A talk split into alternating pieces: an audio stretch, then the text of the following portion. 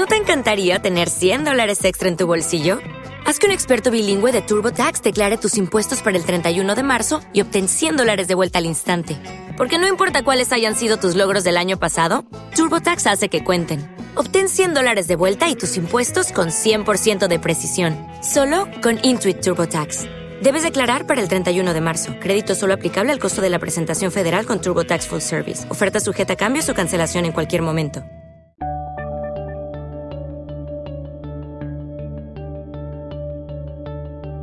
Bienvenidos a Lactando, capítulo 26 del 25 de noviembre de 2016.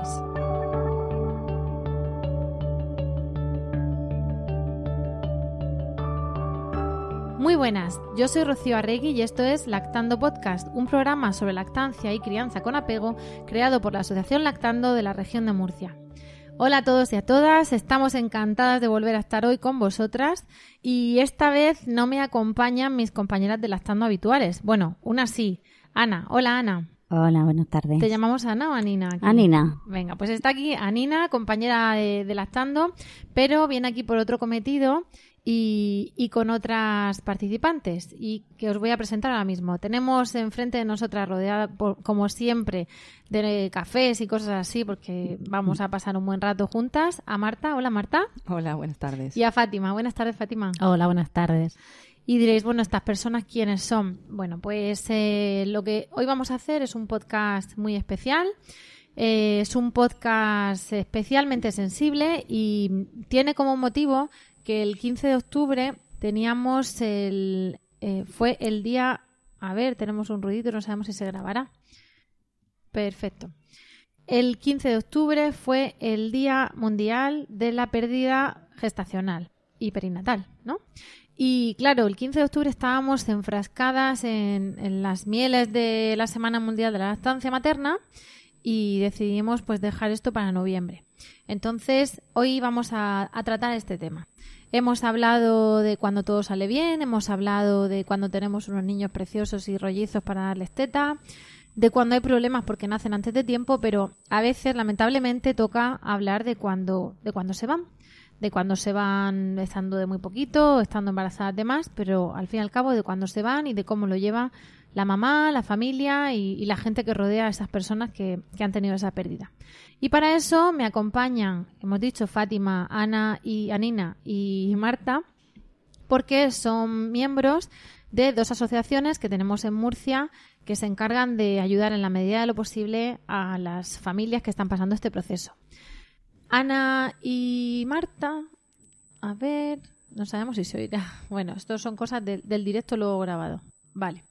Bueno, pues eh, Ana y Fátima son mm, socias, son representantes, ahora dirán ellas exactamente qué, es lo que están haciendo, que no voy yo a quitarles eh, la palabra, de la Asociación Psicología Perinatal Murcia. Mm, y al mismo tiempo tenemos a Marta, que viene en nombre de sus compañeras por la red Hueco en mi vientre, digamos la sucursal Murcia o la, la franquicia de Murcia. Entonces, eh, en este capítulo de hoy tan, tan especial, tan estupendo, porque seguro que vamos a sacar cosas positivas de él, pues yo prácticamente voy a daros la palabra. Vamos a, a- ¿qué- qué- vamos a ver, ¿cómo surge la Asociación Psicología Perinatal Murcia? Pues personalmente después de mi, mi fase de maternidad te das cuenta de que hay muchos servicios que realmente no están cubriendo ciertas áreas o no la están cubriendo de la manera en la que nos gustaría a las madres. Entonces una de esas áreas es el tema de, de las pérdidas. Y a raíz de ahí pues estuvimos investigando y realmente el día 15, que es un día en donde se está conmemorando a nivel mundial y en Murcia no se hacía absolutamente nada. Entonces fue ver de qué manera podíamos empezar a dar visibilización a este tema, puesto que es uno de los temas que es una de sus características, que es invisible y por eso cuesta mucho más que salga a la luz y que se hable sobre él. Entonces, viendo que no se realizaba, pues empezamos a realizarlo y bueno, pues ya este año es el segundo día que lo, o sea, el segundo año que lo hemos celebrado y nuestro propósito es eso, lo de dar la- mm, fomentar la visibilidad y crear ese espacio de apoyo para estas madres que están en estos procesos, madres, padres, abuelos, cualquier persona que quiera acercarse. Pero vosotras trabajáis casi todo el año, no solamente el día 15, ¿verdad? ¿Qué es lo que hacéis?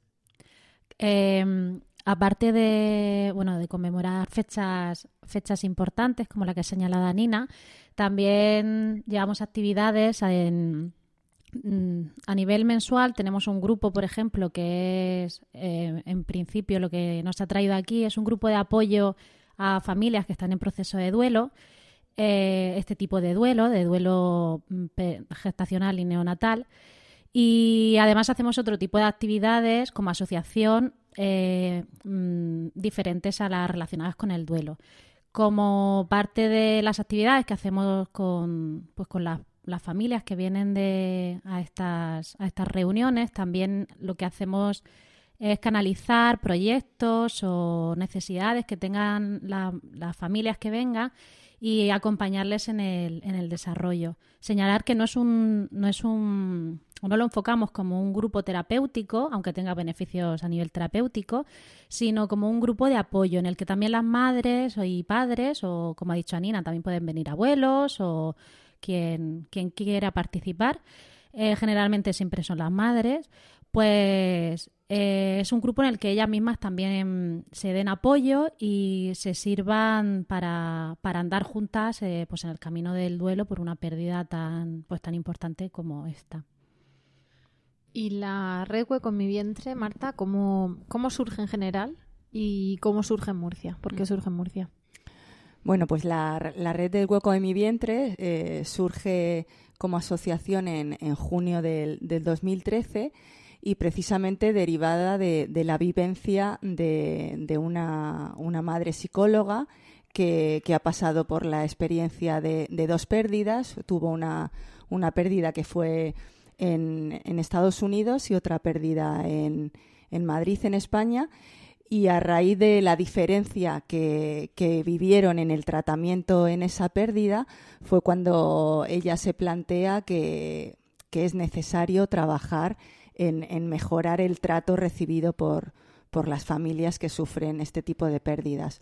Sumado a una matrona que como profesional eh, se dio cuenta y vivió el, el, efecto y el impacto que muchas veces tienen estas pérdidas en los propios profesionales, que no saben cómo abordar la situación o humanizar o acompañar el, dolor, ¿no? Entonces, estas dos personas eh, se pusieron a trabajar juntas y, bueno, paso a paso han ido, la asociación ha ido creciendo hasta que en abril del 2016 eh, pues la, asociación organiza una, una, formación aquí en Murcia en colaboración con la Asociación de Psicología Perinatal y el Colegio de Psicólogos y bueno, a raíz de esa formación, mm, pues hubo unas personas que, que como yo, pues teníamos ya la inquietud de, trabajar como profesionales en este tema, en este ámbito.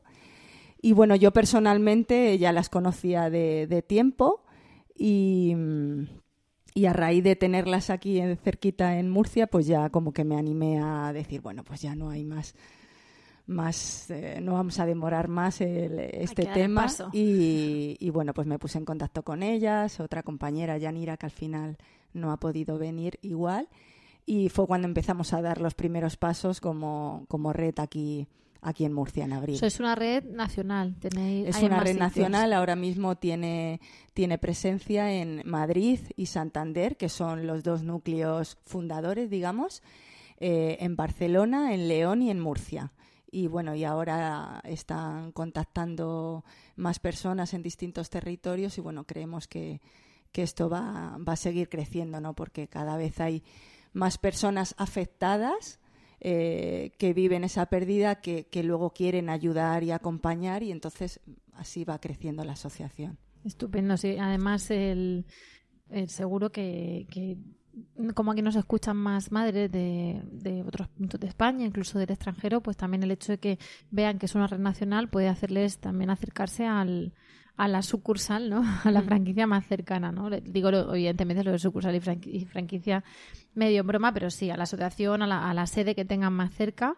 para precisamente, pues, eh, pedir ese apoyo que, que, brindáis. Y vamos a ver, habéis hablado mm, del duelo, que vosotras estaréis hartas de, escuchar, o es igual que nos pasa con la teta, que las madres y las abuelas nos cuentan que en sus tiempos eso daba lo mismo, o les daban no sé qué, o les daban no sé cuántos, y, y es como que lo relativizan, ¿no? El, cachete, la teta, el no tener leche, pues supongo que con las pérdidas también pasará lo mismo, ¿no? El, el que se frivolice, el que decir, como habéis hablado del, del duelo, parte supongo que parte de las madres que, que van allí eh, están un poco decepcionadas, no ya con el trato hospitalario y eso que ahora os, preguntaré, ¿no? Sino con la, la, cultura que tiene la sociedad en, torno a la pérdida, es de, de esconderla, de, de no hacerla visible, de que es que no tenía que nacer o es que ha pasado por algo, en fin, estaréis hartas de escuchar cosas así, ¿no? Sí, yo diría que, que en general, esto, mi opinión, nuestra sociedad ya en sí oculta mucho los duelos y no permite pues no permite, no se nos permite llorar, así como a lo mejor las bajas por maternidad te dan bastantes días, por la baja por la pérdida de un familiar, pues te dan un día, eh, si acaso. Y con este tipo de, con este tipo de pérdidas, o sea, los duelos relacionados con este tipo de pérdidas, yo diría que aún más, porque como por un lado no hemos visto muchas veces no hemos convivido a nivel extrauterino con esta persona, eh, parece que nos es más fácil esconderlo y decir, no, como no ha asistido, como no ha jugado con él, como no le has dado el pecho, como no, no te has reído, no has oído sus llantos, es como, esto no te duele. Entonces no tienes, tampoco tienes por qué sufrir si no lo conoces. Eh, y es una de las, pues es una de las características de este duelo, de muchas veces el no, el no darle la importancia que, que tiene el perder a alguien, aunque no hayas tenido vida Mm, Perdóname que a lo mejor hablo del desconocimiento, pero os, he preguntado también por las abuelas, os he puesto el ejemplo de las abuelas, porque igual que antes se morían los hijos, los hijos nacidos, se morían de, gripe, de catarros y de cosas, y, las madres evidentemente lo sentirían, pero había una cultura más resignada, yo creo, a ese tipo de cosas, ¿no? Las madres que cuentan, yo tuve 11 hijos y se me murieron tres, y lo dicen porque todas las de la calle, las de la vecina, la prima, la cuñada les haya pasado, ¿no? Pues yo creo que con la pérdida pasa todavía que el, el, mujer legrada al año embarazada, el mujer movida al año parida, el refranero español ese horroroso de las abuelas que están, que están, que seguro que se lo dicen a la madre, yo creo no, no le ayudan en absoluto, ¿no? Se encuentran con encima una cosa de, casi de quitarle importancia, de venga, olvídate y enseguida otro y no, eso parece que son fungibles los niños, venga, uno, otro y ¿no? ¿Os habéis encontrado con, con, cosas así? Claro, date cuenta además que, como tú decías, que ha tenido siete hijos y se han muerto tres, pero es que ahora tenemos un problema con el tema de la concepción, con el tema de los embarazos, que lleguen a buen término, o sea, no es lo mismo, a lo mejor anteriormente la gente tenía, parece que tenía más facilidad para quedarse embarazada y ahora no. Entonces un bebé muy deseado, que del momento primero que sabes que estás embarazada, lo deseas, ya sabes el nombre, le estás preparando ya la habitación, todo eso, no tiene la misma carga emocional que a lo mejor cuando hace tanto tiempo estas mujeres que han tenido muchos hijos. Y cuando las mujeres a los 20 años estaban pariendo y se, dedicaban a parir. Y ahora, por la incorporación al mundo de la mujer, al mundo del trabajo a la mujer, lo raro es ser madre a esa edad, ¿no? Yo hablando también con gente mayor, con, que a lo mejor son abuelas o, o, bueno, y que han tenido, les he preguntado diciendo, bueno, ¿tú has tenido alguna pérdida? Como dices, que antes también parecía que mm, era más frecuente, a lo mejor porque también era más frecuente el número de hijos, mm. eh, o sea, el número de mm. embarazos, entonces la probabilidad también aumenta. Y, y aunque sí me he encontrado lo que tú dices de bueno, sí, bueno, pues sí, pues tenía, he tenido 11 hijos y he perdido a dos, pero lo siguen contando. Y de hecho, cuando le miras a los ojos, a las mujeres, yo sí veo ese, como ese dolor. O cuando, o incluso lo ves en familias, yo, en, en personas adultas, y entonces notas que el, como que hay algo en la relación de hermanos o algo con los padres o algo me diciendo, aquí falla algo. Y a lo mejor les preguntas, puede ser por cualquier otra cosa también pero ese punto de estrés en la familia ha existido. Entonces, el, el, para mí siguen siendo duelos no procesados. Lo que pasa es que la gente está tan acostumbrada a callarlas a, a las mujeres, es decir, es que tú no tienes derecho a llorar una pérdida, porque mira, ya está al año, ya, ya estás embarazada otra vez. Entonces, que son permisos que tampoco se han dado anteriormente. Ahora, yo creo que pues con iniciativas como estas también es eh, pues mostrar el que ese dolor existe, yo creo que existía también y ahora es darle el lugar que tiene y el lugar que, que creo que además es necesario. Una pérdida, sea más o menos esperada o sea más o menos reciente, duele y hay que, pues es un camino que hay que caminar para continuar. Y luego una cosa importante es eso que se une, que si es al final del embarazo parece que duele más que si es al principio, pero eso no es real. ¿No te encantaría tener 100 dólares extra en tu bolsillo? Haz que un experto bilingüe de TurboTax declare tus impuestos para el 31 de marzo y obtén 100 dólares de vuelta al instante. Porque no importa cuáles hayan sido tus logros del año pasado, TurboTax hace que cuenten. Obtén 100 dólares de vuelta y tus impuestos con 100% de precisión, solo con Intuit TurboTax.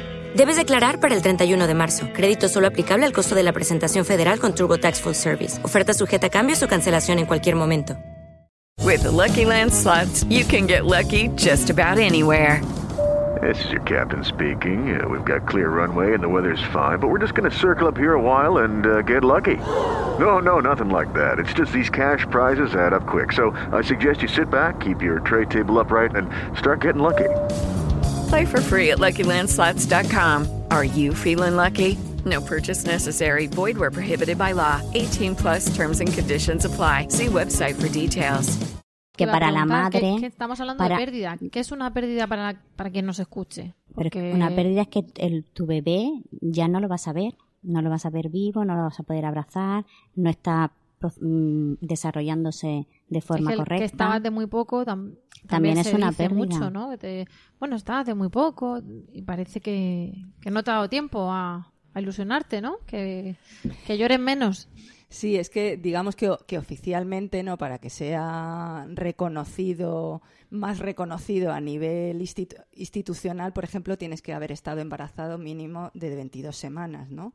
Y, o, que, o que ya haya nacido, ¿no? En ese caso sí que se considera que has tenido una, una pérdida de, de un ser, ¿no? O aunque siguen llamándolo en los papeles lo llaman producto, o sea, que es que es así de, de aterrador. De crudo, sí. Pero si la pérdida ha sido de antes, de, de pocas semanas, lo que llamamos abortos espontáneos, por ejemplo, pues eh, socialmente está todavía como más invisibilizado, ¿no? Y más invalidado en el sentido de que no se le da valor al vínculo que tú tenías con ese, con ese bebé, cuando precisamente está demostrado que el vínculo es anterior al nacimiento, es desde la, desde la concepción, incluso ya hay muchos profesionales que se plantean que el vínculo es previo a la concepción, desde el momento que tú ya estás deseando ser madre y estás preparándote para, para ser madre. De hecho, el vínculo eh, lo que perdemos es una idea. Luego, además, hay una, una parte física, pero cuando tenemos una pérdida,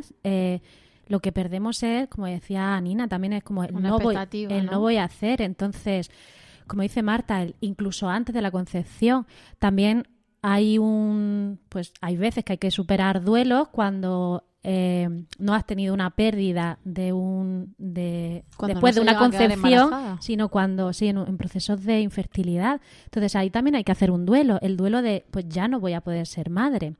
Entonces y ahí hay una pérdida también y no has perdido digamos nada físico, eh, sino has perdido una idea y mm, lo que decían sobre las semanas de gestación eh, correlación, dicen que correlacionan con el tiempo de gestación, eh, en principio porque cuanto más tiempo has estado pensando y deseando ese bebé, como pues más te va a doler.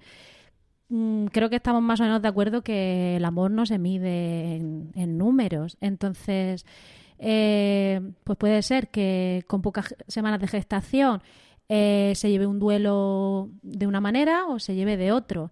O que no hay, no tenemos bueno y si tenemos no hay no el dolor no se mide en, en corregirme si me equivoco pero yo creo que a lo mejor lo que lo que nos ocurre y digo nos como sociedad es que eh, vamos a ver una embarazada de 30 semanas que tenga que parir a, a esa criatura que ya no va a vivir evidentemente va a pasar un proceso horroroso que puede ser mucho más horroroso que un aborto espontáneo de cinco semanas más horroroso, eh, ¿cómo mides eso? Porque tienes que parirlo. Es decir, hay, hay un, plus de vivencia que una madre no ha... Pero confundimos eso con el dolor que, como estás diciendo, eh, no se mide. O sea, cada uno lo va a vivir de una manera. Eh, lo que pasa es que va a haber un proceso de duelo no de duelo, sino un proceso hasta que de verdad, en fin. El proceso fisiológico sí es diferente según la semana. Pero proceso... que, el, añadido del proceso fisiológico es un plus que una madre tiene y otra no.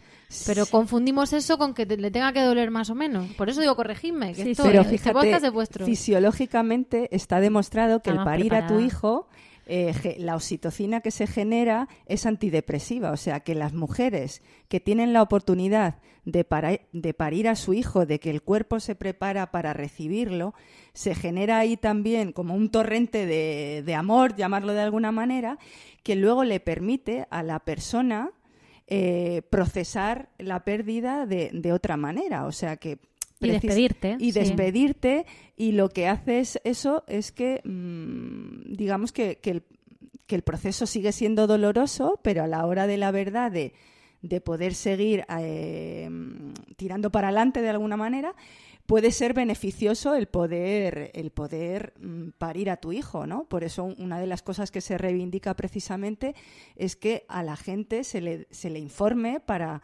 para que puedan tener sus partos naturales, ¿no? Aunque sus hijos estén, estén muertos, ¿no? Y no y no provocarlos o, hacer cesáreas, etcétera, ¿no? Y luego eh, mm, hay otro otro dato que es eh, sobre las semanas de gestación. Muchas veces mm, parece que tenemos en mente aquello, aquellos embarazos, o sea, esas pérdidas de embarazos de niños deseados o, o que no se saben las causas ahí yo señalaría dos datos. Uno, el cuando la interrupción es voluntaria. Bueno, el dato es cuando la interrupción es voluntaria, ya sea eh, en semanas con pocas semanas de gestación o más avanzado porque venga, por ejemplo, con una malformación. Entonces, yo creo que las pérdidas eh, pues son muy variadas, pese a por lo mal que suene, y el dolor no es, no es medible Sí, bueno, pues nos puede, nos, puede ser muy informativo el cómo ha sido el embarazo, la semana de gestación, o, si ha habido parto o no, o otra, otras cosas que supongo que comentaremos ahora después del apoyo y así. Pero decir para mí que sí, que es muy informativo, pero a la hora de, de vivirlo, eh, puedes encontrarte a una mujer con un gran dolor por, una, por un aborto de un embarazo de seis semanas y una persona que ha dado a luz a, su bebé con 39 semanas y quien está peor es la otra persona, la de las pocas semanas. Entonces creo que ni siquiera la comparación, ni siquiera deberíamos dejar a la sociedad hacer este tipo de comparaciones. A lo mejor yo soy un poco extremista con estas cosas. No, no, pero sí lo que nos tiene que servir es de guía, ¿no? Porque también a nosotras nos sirve si somos madres y tenemos ese proceso saber qué queremos y qué no queremos, pero es que además por desgracia, lo tenemos muy cerca. A la que no tiene un familiar, le ha pasado en, su, sus propias carnes o a una vecina. Claro, y de hecho pasa como cuando ves embarazadas o ves escayolados, que cuando alguien tiene una pérdida se entera que ha tenido una pérdida muchísima gente, por lo que habláis de la, de la falta de visibilización. Y luego, sin embargo, llega la confidencia, oye, yo también lo tuve, me pasó, tal. Entonces, eso está bien para, para que nosotras mismas no caigamos en el error de, cuantificar el dolor. No es lo mismo la estabilidad de cualquier persona, la forma de enfrentarse a un problema, llámalo pérdida o llámalo de otra manera. No es lo mismo una embarazada que lleva cuatro años buscando quedarse embarazada que la que lo acaba de intentar, que pues, no sé, o sí, pero a priori lo natural o lo común es que te digan, bueno, pues ya está, así. Entonces hay una tendencia a meter en cajones, a racionalizar, a decir, bueno, tú estabas de poco tú acababas de empezar y ya, ya, lo habías conseguido. Bueno, eh, pero no, la que lleva. O tú tienes más hijos. Y no, la que es el primer hijo y es más mayor. Parece que lo, metemos todo en cajoncitos, ¿no? Claro, pero yo creo que eso es la necesidad que tenemos la sociedad de escapar del dolor y de escapar de, de la muerte. La muerte no, no la quiere nadie cerca, ¿no? Entonces parece que todos tenemos que recuperarnos pronto, tenemos que incorporarnos a la vida y, estar estupendos. Y, la realidad es que cuando hay una muerte, eso es dolor. Y entonces deberíamos ser capaces de respetar a la persona y, ver qué ritmo necesita, qué, cómo está y, ir siguiéndola y ir acompañándola, que se recupera más rápido bien y si se recupera más lento, pues vamos a ver qué le ofrecemos, ¿no? pero lo que hacemos normalmente es huir, poner un, un catálogo de mm, si ha llegado a tantos meses, te doy dos días para que te recuperes, tres días de baja, si llevas 15 semanas eh, de baja y no te incorporas al trabajo fatal, si llevas tres meses, si llevas un año ya es patológico. Claro, precisamente por eso, ¿verdad? Perdona. No, eh, eh, porque claro, estamos hablando un poco de qué hace la sociedad, ¿no? Pero vamos a entrar un poquito en materia. ¿Qué hace el sistema sanitario? ¿Qué hace la sociedad? Porque si hablamos de la sociedad en general, es que pasa con la teta y pasa con los embarazos y pasa con la maternidad, que aquí eh, opina hasta el apuntador. Entonces, aunque cada uno tiene sus ganas de aportar algo, pero vamos a intentar ignorar los comentarios particulares, que hay uno por cada millón de personas de, aquí, de este país, y centrarnos un poco en, el sistema, en general, en sentido sistema sanitario, eh, atención primaria, eh, sistema de bajas, cómo se trata una pérdida, porque se habla de, de, mm, la, de la, pérdida expectante, ¿no? Del, del, manejo expectante, que quiero que ahora me expliquéis un poquito lo que es. Se habla de los legrados, se habla, hasta acabas de hablar de una cesárea. Entonces, mm, con qué se encuentra una mujer, ¿no? Además, hay muchas que se encuentran con la pastilla debajo de la lengua, el legrado y venga, vete para tu casa. Y no saben ni lo. Y, y, algunas dicen, no sabía que me iba a doler tanto, me he puesto de parto en mi casa. Entonces, mmm, contadnos qué es lo que ocurre cuando hay una pérdida o, o qué distintas opciones tiene la mujer o se puede encontrar una mujer cuando tiene una pérdida lo primero a destacar es el tema de bueno las iniciativas, que yo creo que ahora estamos en un momento bueno en la región de Murcia. Por un lado, las, las dos asociaciones que estamos aquí, junto con Gadia, que también está en la Risaca y trabaja el tema de pérdidas y duelo, y destacar como pionero la guía de actuación y acompañamiento en la muerte gestacional tardía que ha realizado desde el Hospital Clínico de Virgen de la Risaca aquí en Murcia. Entonces, en principio sí se habla de muerte gestacional tardía, pero ellos son conscientes de que van a acompañar en el proceso sea en el momento que sea por todo lo que llevamos hablando, ¿no? Que realmente el duelo es subjetivo, no podemos ponerle unos numeritos. Entonces, desde aquí ya se está viendo unos cambios importantes a la hora de formación de los profesionales, a la hora de intentar cuidar el entorno, a la hora de de que no sean siempre las mismas personas las que están atendiendo estos procesos más dolorosos de duelo. Entonces, en este sentido, ya está un proceso en marcha. En Santa Lucía, en Cartagena, también lo van a poner en marcha. Entonces, se está viendo que hay movimiento, que se está visibilizando, que hay conciencia y yo creo que, estamos en un momento bueno y en un, en un proceso positivo, ¿no? En ese sentido de, de que se, se está trabajando en esto. Luego, según cada mes, pues trabajarían de una manera o de otra. Queda mucho, mucho camino por recorrer. Lo del tratamiento expectante mm, no es algo que se suele hacer, es algo que se está reivindicando, pero no solamente el tratamiento expectante, sino que te den toda la información. Cuando hablo de toda la información son todas las opciones. Normalmente no te dan opciones. Te voy a cortar un momento porque quiero que me aclares ahí más cosas. Eh, estás hablando del acompañamiento, que me parece fabuloso y que hablamos del acompañamiento, pero os quiero preguntar por la parte fisiológica. O sea, esta mujer estaba embarazada y el feto se ha parado o se tiene que parar por los motivos X. ¿Y qué le hacen? ¿Cómo se para? ¿Qué es el manejo expectante? ¿En qué consiste? Porque vosotras lo reivindicáis, pero ¿por qué lo reivindicáis frente a lo que hacen los médicos y qué es lo que hacen los médicos? No, no es una reivindicación en cuanto a esa opción. Lo que reivindicamos es que a la mujer, a la familia, le ofrezcan todas las posibilidades para que sea esa familia la que decida lo que quiere hacer. Y cuando ofrecen todas las posibilidades, que le asesoren. ¿Qué posibilidades son esas? Pues una de las posibilidades es y lo que normalmente se está recomendando es explicarles las cosas y dejarle un tiempo para que reflexionen, porque normalmente es no hay, no hay latido, este, en el centro de salud muchas veces van a la revisión, no encuentran latido, la derivan al hospital de referencia, llegan a risaca, no hay latido y entonces ya muchas veces a bocajarro, en plan, eh, tu bebé ha muerto, tenemos que hacer la intervención, vamos a iniciar la inducción. Cuando la mujer o ha venido acompañada o no, está preparada o no, está en un momento de shock y de dolor que no puede tomar decisiones ahí. Entonces, ¿qué sería lo adecuado? Decir, como damos la, mala noticia, por un lado, dejarles un espacio a la familia para que asimilen eso, que no es nada fácil, y entonces, ¿qué opciones hay? ¿Lo hacemos ahora? necesitas, porque a lo mejor esa mujer ha venido, no ha venido ni preparada, tiene otro hijo esperándole, mm, su marido no está aquí porque está de viaje, a lo mejor puede irse a casa y, tomar una noche de descanso y venir mañana ya preparada con la conciencia y entonces nos metemos en el tema de la inducción. Porque en esos casos no hay peligro para la madre. Claro, suponiendo, por supuesto, que no hay, de que no hay problema con que eso esté... Es que el tratamiento expectante precisamente es dejar al cuerpo que actúe como actuaría en cualquier parto. ¿Y cómo actuaría? Poniéndose de parto. Poniéndose de parto naturalmente y la madre se queda en casa sabiendo que su bebé está muerto, pero esperando a que llegue el momento del pero parto. ¿Ese manejo expectante se puede hacer de 28 semanas y de 5 semanas? No, no. En ese caso, cuando la familia decide que se va a someter a un tratamiento expectante, se somete a estar embarazada el tiempo que su cuerpo mm, quiera.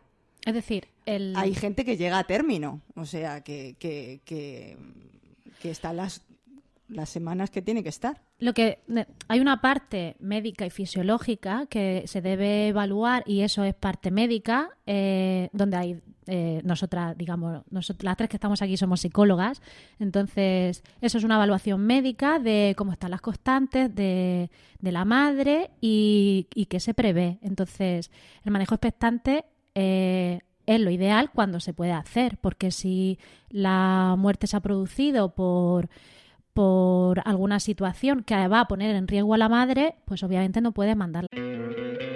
¿No te encantaría tener 100 dólares extra en tu bolsillo? Haz que un experto bilingüe de TurboTax declare tus impuestos para el 31 de marzo y obtén 100 dólares de vuelta al instante. Porque no importa cuáles hayan sido tus logros del año pasado, TurboTax hace que cuenten Obtén 100 dólares de vuelta y tus impuestos con 100% de precisión, solo con Intuit TurboTax.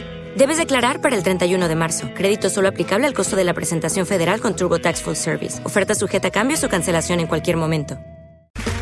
Okay, round two. Name something that's not boring. laundry? Ooh, a book club. Computer solitaire, huh?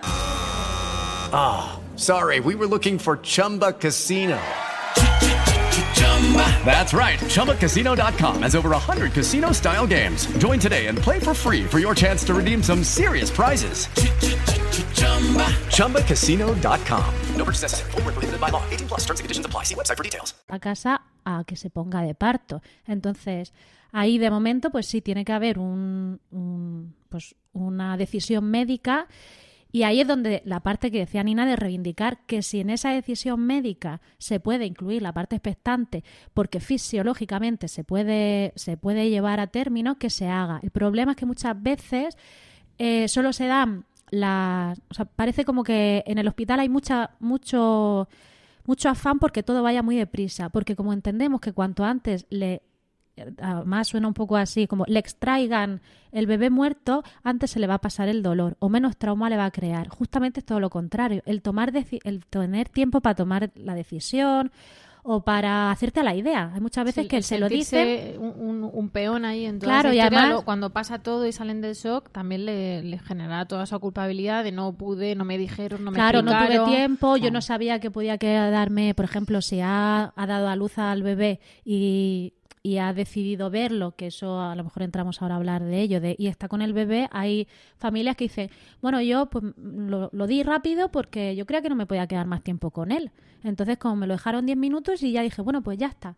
Entonces, que el, como decía Nina, tener espacios para que se den esas situaciones requiere, como he dicho, de espacios y de personal, o sea, y de recursos personales. Entonces, ese afán de venga, venga, rápido ya, es como, venga, pues una pastilla y, y que, y que se ponga, o sea, y que y tenga el aborto inducido más rápido. Entonces, eh, hay veces, bueno, en general, eso, eso es lo que provoca. Entonces, eh, más traumas o duelos complicados o incluso duelos patológicos, porque lo que quería señalar antes, el duelo no es una enfermedad, el duelo es un proceso natural que todos tenemos cuando hemos perdido algo, ya sea, en este caso, la idea de tener un nuevo hijo y, y de perder un ser querido o incluso de perder un trabajo, es decir, es un proceso de adaptación. Entonces, no es una enfermedad que hay que no pasar, es pues un proceso que hay que pasar ante una situación. Entonces, llevar a...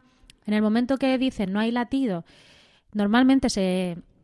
Hay veces que pues prueban con otro ecógrafo o, lo mandan a que lo vea otro médico o depende de... O, hay veces que no es que no haya latido, sino que detectan que hay una malformación y va a haber una interrupción voluntaria. Entonces el proceso es diferente.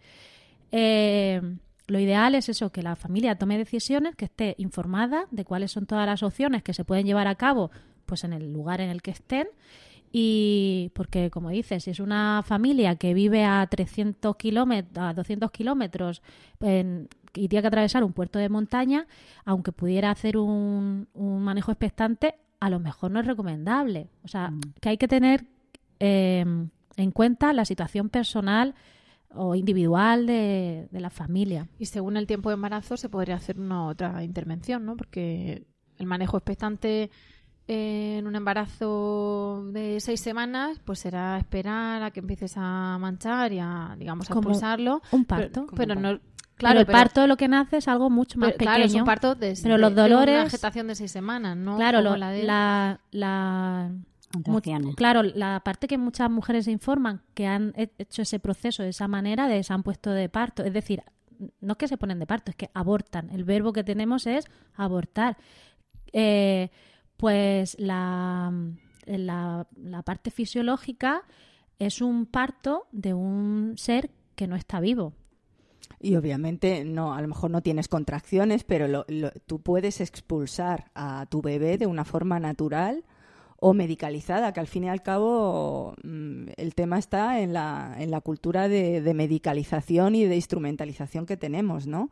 Y que un poco es lo que las asociaciones también van reivindicando, ¿no? esa humanización, el respetar los tiempos, respetar los procesos y que cuando realmente no hay eh, peligro para, para nadie, se, se dé esa opción como la, la, ideal, ¿no? O que por lo menos se dé un abanico objetivo para que la persona elija, porque luego hay muchas madres que pueden estar asustadas y que prefieren estar en el hospital y, y eso hay que respetarlo perfectamente, ¿no? Pero, pero no omitir ciertas cosas porque lo habitual es que los equipos médicos, eh, pues porque para eso son médicos y eso ahora mismo funciona así, normalmente los equipos médicos van a ir a, a proponer esas, eh, opciones más medicalizadas, donde todo está bajo control, que también que por una parte es yo cuido de la madre, pero por otra parte mm, eh, eh, estás privando de una intimidad y, muchas cosas que son buenas para en ese momento. Y de la naturalidad del cuerpo. Y de la naturalidad del que el cuerpo es muy Pero yo creo que entramos que, que en lo mismo que se, se reivindica a veces en los embarazos, en los partos, en la parto natural, es vamos a intentar y perdonadme la expresión, salir de la cueva, porque si, si, en su día no fuimos de la cueva a los hospitales, pues porque algo hemos ganado, ¿no? De mortalidad materna, infantil y todo, pero eso no significa que nos vayamos a un ambiente medicalizado por completo, con una turnomatic, con unas prisas y con, venga, da luz ya, venga, da la teta, y no, pues biberón, venga, aborta ya. Es, eh, tengamos lo bueno de la ciencia, pero vamos a humanizarlo como, como lo teníamos antes, ¿no? Y al final eh, se trata de reivindicar ese término medio, ¿no? Y claro, las prisas nunca son buenas. A mí me contaban en, en una formación que estoy, que estaba, estoy haciendo de, de duelo perinatal y de la, de la cifra concreta no me acuerdo, pero yo me quedé mm, muy impactada. En el caso, por ejemplo, de los legrados, eh, hay muchos legrados que se hacen innecesariamente y que si no se hicieran no hubiera habido pérdida porque según parece, pues es como todo, hay niños más maduros que se desarrollan más fuertes y hay bebés que tardan más tiempo en crecer y si tú vas con la idea de que en la octava semana tiene que haber latido y tiene que haber latido y a lo mejor no lo encuentras, pues puede ser que no se haya que se haya parado la evolución o que ese bebé tenga un ritmo de desarrollo un poquito, un más, poquito más retrasado y que tenga una potencia más retrasado y si tú te esperas dos semanas el latido aparece pero si tú rápidamente después no? me refiero en estos casos en los que se produce que sí, sí. pero ha habido muchos casos en los que la persona no ha hecho caso del médico y no se ha ido a hacerse el legrado se ha quedado a casa en casa y luego ha resultado que su bebé ha tirado para adelante. Yo me preguntaba, ¿cuántas mamás habrán perdido sus bebés por haber seguido las recomendaciones esas, ¿no? Que, claro.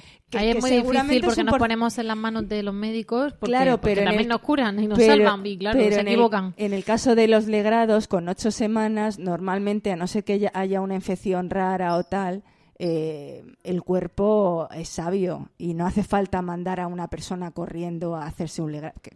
Hacerse un legrado, a lo mejor puedes esperar.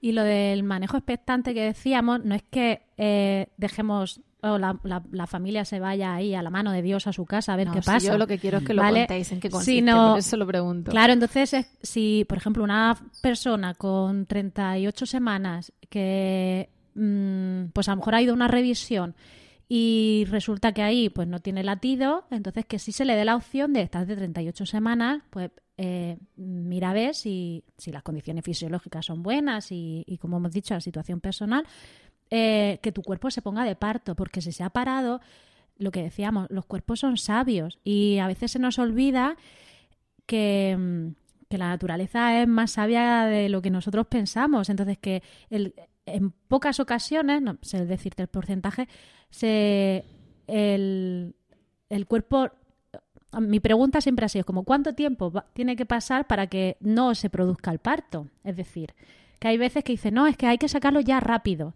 Y eh, bueno, y si le das un día, se pondrá de parto.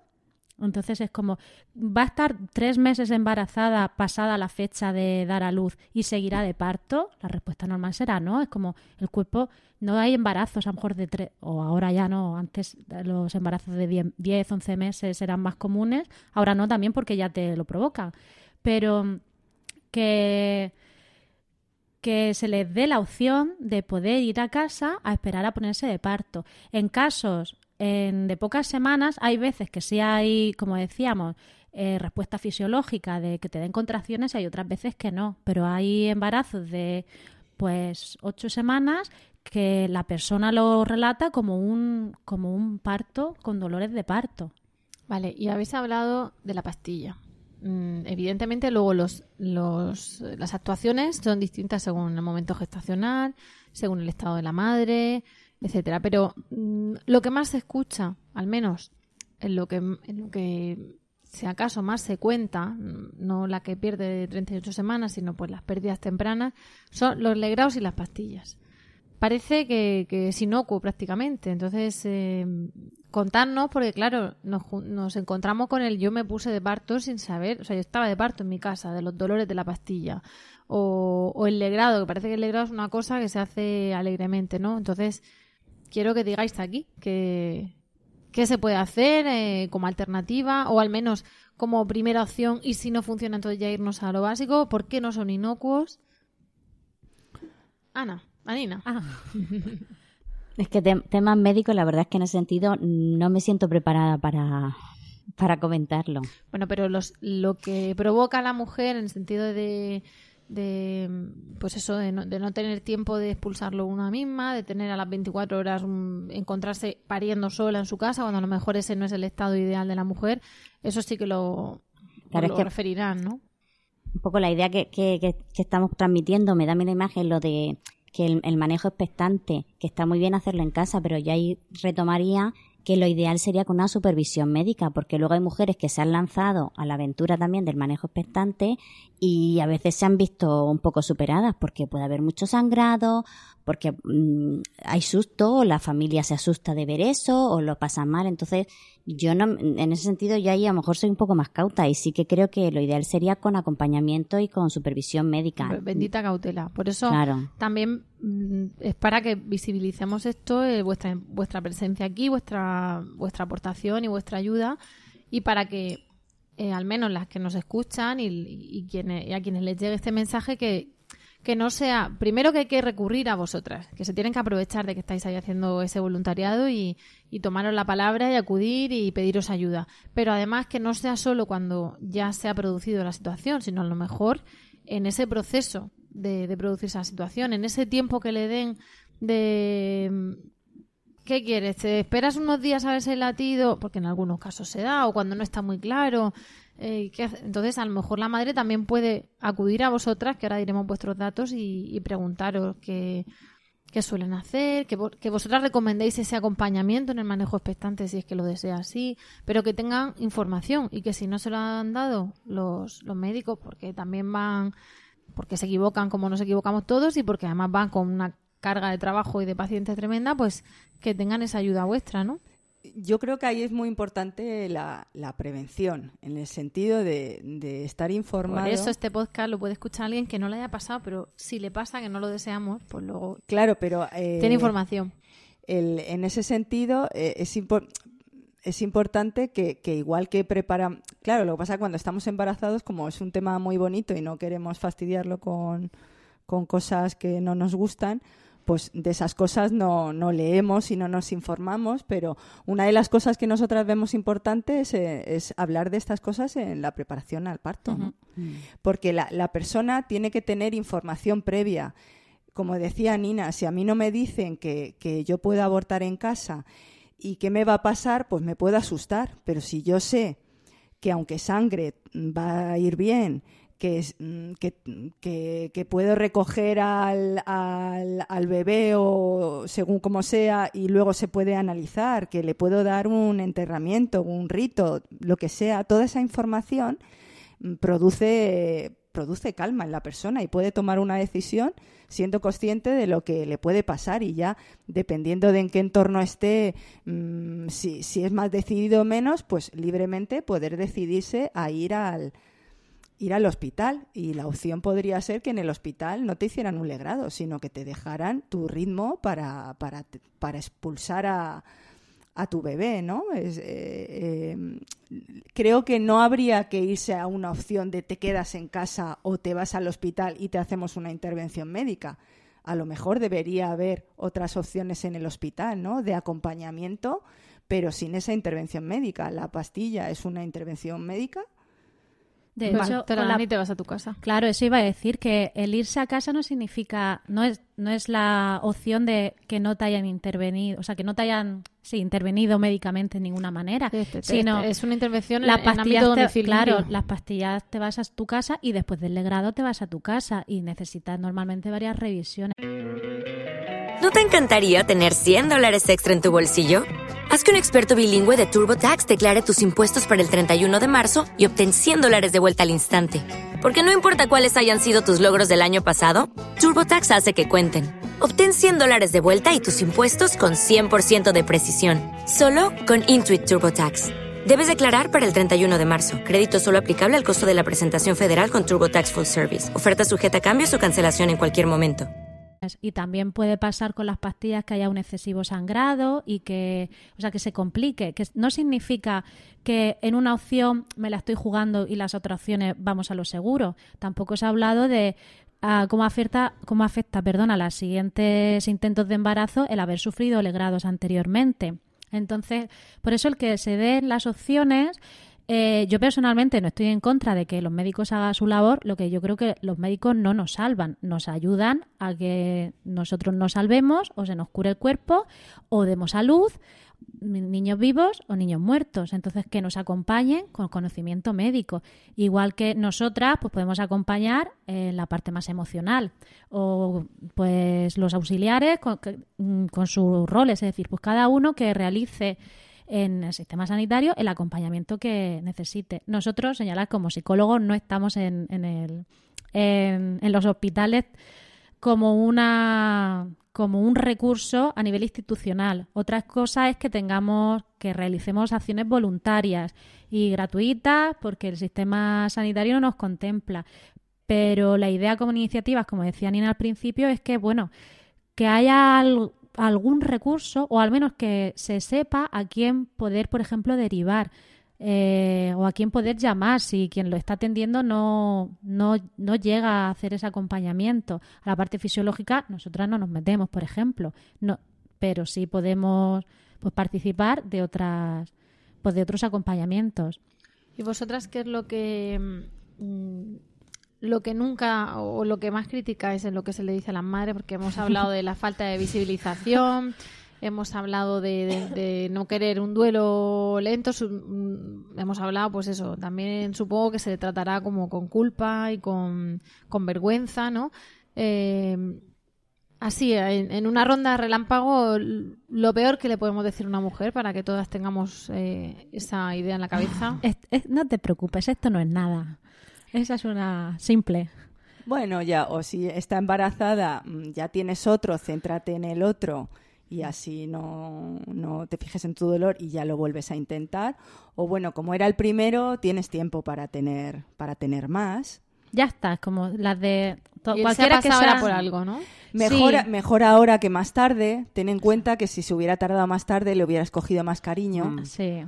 O mejor ahora porque si ha sido es que mm, seguramente es que venía mal. Entonces la naturaleza es sabia y por eso lo has perdido. Porque si no, luego a lo mejor O, aquellas problema. que culpan, que dicen, bueno, pues algo habrás hecho, ¿no? Para que esto pase. Bueno, son la bomba ya. ¿no? Esa así, como diciendo, bueno, claro, eh, que a lo mejor le cuestionan en el momento y dice, pero ¿y tú has comido bien? ¿O fumabas? ¿O hacías deporte? O... Es que no parabas de trabajar. Claro, No interrogan y, y además de no permitirte expresar el dolor, encima te culpa Te que, pues aunque que la responsabilidad, que muchas veces no se sabe por qué pasa. Vale, y, habéis hablado, porque aquí nos quedaríamos hablando hasta de estos temas, pero tan feos y tan necesarios al mismo tiempo, nos quedaríamos hablando un montón, pero claro, vamos ahí mirando el tiempo. Habéis hablado de, de, de tener la oportunidad de un rito, de un enterramiento, de...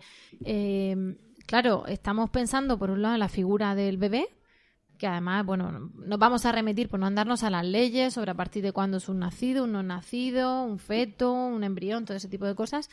Pero, eh, ¿y cuando no hay un- una cosa que enterrar? ¿Vale? Cuando, perdonad lo de cosa, pero entendedme, cuando hay un guisante que a veces la madre no ha tenido ni la oportunidad de ver o que lo ha expulsado junto con, con la placenta, con otro tipo de, de restos biológicos mm, o, con, o con sangre, ¿qué hacemos ahí? Porque eh, que una madre que se encuentre así y que no haya sabido, o no pueda o no quiera recurrir a vosotras porque está todavía encerrada en su casa con, con su dolor y sus cosas, eh, hay muchas opciones, ¿no? Estamos, se habla de muchas cosas, de, de muchos pequeños gestos que a lo mejor le pueden ayudar. ¿Qué es lo que le podríais sugerir a una madre que se encontrase así?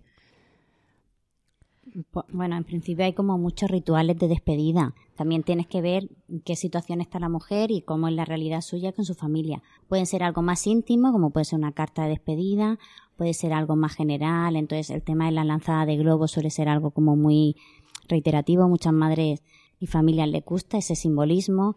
Puede ser eh, buscar un sitio que para mí sea especial y es donde yo voy a ir y voy a visitar con frecuencia y va a ser ese entorno donde yo puedo hablar o recordar o, o de en fechas señaladas recordarlo, porque claro, aquí es importante.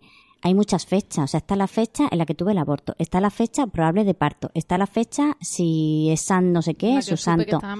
Entonces, claro, es viene la fecha de Navidad, que ahora también son momentos complicados. Entonces, el, ten- el crear ellos como ese ritual, si no hay algo físico, pero crearlo porque a nivel emocional sí que es beneficioso. Pero también es cierto que cada familia llegará un momento en que vea esa necesidad y lo realice. Y puede haber familias que no lo vean necesario y no sea útil para ellos o adecuado en estos momentos. De hecho, en cualquier caso, para cualquier duelo también, el- la- una de las funciones de los ritos es, por un lado, el, el, pues el darle relevancia a ese ser, es decir, hacerlo real, ya sea, como decía, pues con una carta o también se está intentando que, que se faciliten, por ejemplo, en los hospitales o en los sitios donde, donde se haya producido la pérdida, por ejemplo, una caja donde puedas poner algún recuerdo, que por ejemplo, por ejemplo, sean pues las huellas de las manos o si le has hecho una foto, que también pues es recomendable que la- la- las familias vean a- al bebé y se puedan despedir y si pues le quieren hacer una foto o, o cualquier detalle, a veces que guardan, se han llegado a nacer y le han puesto pulserita, pues la pulsera, algo como una, un recuerdo. Esto nos hace, el pa- para poder despedir a alguien, eh, o nos es más fácil despedir a alguien cuando tenemos una memoria a la que, a la que volver. Entonces, por un lado, el decir, bueno, esta persona existió, eh, pues más o menos tiempo, o compartir tanto o menos vida, pero para mí existió, entonces reconocerla, darle el valor y entonces despedirla. Luego, como decía Nina, el cómo la despida, cómo la recuerde, ¿vale? Pues ya se puede como eh, hacer real de diferentes maneras. Y cuando son pérdidas más tempranas, de lo que se trata es de, de generar un símbolo que, que le dé presencia a ese ser que no ha nacido, ¿no? Entonces, eh, se trata de que cada persona busque mm, cómo quiere recordar a esa persona o tenerla presente, ¿no? Hay desde gente que se hace una joyita con, con una letra eh, de- del nombre que le habría puesto, si, si sabe el sexo, eh, o, hacen una foto mm, con un montaje o un dibujo y lo enmarcan dándole un espacio dentro de la galería de fotos de, la casa. Sí, porque de hecho es un ser de la familia. ¿no? de lo que se trata es de, que eso no sea tabú, de que no sea omitido y que si la persona quiere recordar pueda tener también algo físico eh, para hacerlo, para compartirlo con los demás. Igual que recordamos al resto de muertos. Tenemos un mm. cementerio, o una vela, o una foto de la abuela, o le ponemos flores, pues igual, porque va a formar parte de nuestra familia siempre, aunque no hayamos vivido. ahora que están los tatuajes tan de moda, hay muchas, hay algunas Me recuerda, pero no sé ahora mismo la verdad si era en China o en Japón, pero hace muchísimos años, bueno, bastantes años de esto que lees curiosidades y, es que digo, no sé porque a lo mejor no, no, tiene rigor, pero tiene mucho que ver con lo que estamos hablando y es que en uno de esos dos países el cumpleaños lo celebran teóricamente la fecha en la que fueron concebidos. Entonces, realmente cuando nacían ya tenían nueve meses. y, y, es curioso porque es una forma de, de reconocer que de ese momento, mm, sea más o sea menos, ya está solo que está dentro o está para ellos esto sería un diálogo que no tiene claro no tiene sentido desde el momento que está concebido ya hay vida ese ser va cumpliendo tiempo. Efectivamente cumple tiempo. Y, y luego para, para despedirnos ya eh, cómo veis el futuro porque estamos intentando por lo que contáis estáis intentando buscar un término medio entre la medicina las prisas, la ciencia moderna y, lo, y el desamparo, ¿no? Una cosa intermedia o, el no cuidar a la mujer. Estáis intentando una humanización y veis, veis el futuro con, con, buena expectativa. Yo sí, prefiero pensar siempre que sí. Que van aprendiendo los profesionales de vosotras, hmm. la sociedad. Y nosotros, y nosotros de ellos. Es decir, que también parece, yo eh, no hemos hablado y no, no cabe aquí, pero cuando uno tiene que dar la noticia de eh, esto no late o decir, bueno, pues vamos a pasar al legrado, muchas veces el daño se hace porque no, no aguantamos, como decía antes Marta, el, dolor ajeno. Entonces, como venga rápido, fuera, fuera, fuera, para irnos. Entonces, Tengo que romper una lanza en favor de los médicos y mira que muchas veces decimos, mm. es que estos no saben de la estancia. Claro, es que llevan una no saben de eso. No, y no, y no se les medicina, claro, entonces a lo mejor no han estudiado y, perdona, como si fuese la asignatura de acompañar duelo de mujer o comunicar una mala noticia. Pues Tratar cada uno, claro, va haciéndolo como buenamente puede, con los tratamientos que tengan, con las medicinas que tengan, es otro. Pero bueno, como decirlo, tenéis que ver. Claro, por eso el que decir, bueno, que también hay que hay otros humanos, aparte de la familia, que están sufriendo indirectamente la situación. Entonces, nuestro, nuestro objeto principal, digamos, son las familias, pero ayudando también a quien ayuda, se ayuda eh, indirectamente a las familias. Entonces, iniciativas con la, hablando de Murcia, por ejemplo, de cosas que están ya habiendo en Murcia, de ya se han hecho unas jornadas de pérdidas y duelos, hay una, un protocolo, bueno, una guía de actuación que está en revisión, hay diferentes iniciativas que están saliendo para adelante y pues yo espero que, bueno, que todos nos humanicemos un poco más, sobre todo por los servicios sanitarios, que no son el demonio, aunque a veces pues nos comamos los demonios. Y, para, mí, para mí la esperanza está sobre todo en, la experiencia, ¿no? El, ver cómo del dolor la gente eh, hace algo bueno, ¿no? Y se transforma en esperanza y el que está sufriendo ayuda a otro y, y, como que la red de colaboración y de apoyo se va ampliando y la gente cada vez se siente menos sola. Para mí eso es eh, la esperanza, ¿no? El que cada vez somos más sensibles, cada vez eh, Con menos miedo a comunicarlo eh, también. Mm. Primero te dejas acompañar y luego acompañas a otro y para mí es muy emocionante ver cómo, cómo esta red va de, gente interesada y que ha sufrido va, va creciendo, ¿no? Porque al fin y al cabo, pues eh, el dolor no se puede evitar, pero si no lo tienes que transitar solo, pues es mucho más mucho más agradable y eso personalmente para mí es con lo que me quedo. Y para transitar ese dolor que, no deseamos en nadie, pero que cuando ocurre deseamos que sea acompañado por vosotras, ¿dónde os pueden encontrar? A ver, eh, pues red Hueco de mi Vientre. La Red del Hueco de mi Vientre eh, está la web, que es www.redelhuecodemivientre.es. También está el, el Facebook y bueno, si alguien directamente quiere ponerse, ahí están todos los teléfonos de, de Madrid y el de Murcia, pero si alguien quiere ponerse en contacto ya con, con nosotras en Murcia, podrían llamar al teléfono 692 06 0731. Y para psicología, Asociación Psicología Perinatal Murcia, ¿dónde os pueden encontrar? Por un lado, nosotras estamos en Facebook como asociación y específicamente tenemos un Facebook de, que se llama Duelo Gestacional y Neonatal Murcia y ahí compartimos y vamos avisando de las reuniones grupales y así. Por mail se nos puede contactar en psicoperinatalmu.gmail.com empezando por P de psicología. Y también tenemos un par de teléfonos que, aunque también, pues si la gente no quiere venir directamente a las reuniones o tiene dudas o cualquier cosa, pues también nos pueden llamar, que es el 603 19 45 48 y 633 30 07 64. Pues estupendo con el hecho de de tener estos datos, de saber que pueden recurrir a vosotras. Y, lo que pasa es que os tengo ya que cortar, que os habéis portado muy bien, pero se nos va el tiempo, nos hemos pasado, nos va a echar la bronca el, jefe editor, porque hemos llegado al final del podcast de hoy. Ante todo, os agradecemos muchísimo eh, vuestra ayuda, vuestra colaboración y vuestra presencia hoy y a todas vosotras, a todos vosotros que a todos vosotros que nos escucháis, os damos las gracias también por el tiempo que habéis dedicado a escucharnos y a pasar un rato con nosotras.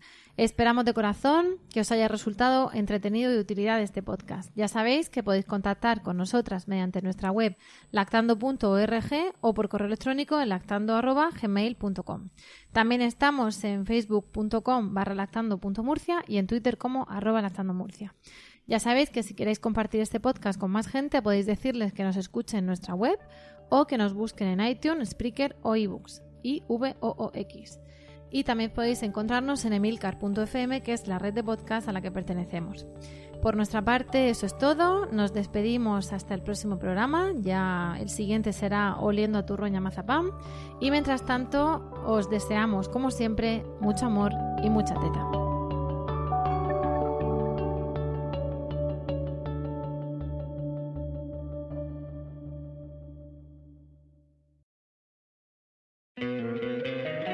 Encantaría tener 100 dólares extra en tu bolsillo? Haz que un experto bilingüe de TurboTax declare tus impuestos para el 31 de marzo y obtén 100 dólares de vuelta al instante. Porque no importa cuáles hayan sido tus logros del año pasado, TurboTax hace que cuenten. Obtén 100 dólares de vuelta y tus impuestos con 100% de precisión, solo con Intuit TurboTax. Debes declarar para el 31 de marzo. Crédito solo aplicable al costo de la presentación federal con TurboTax Full Service. Oferta sujeta a cambios o cancelación en cualquier momento.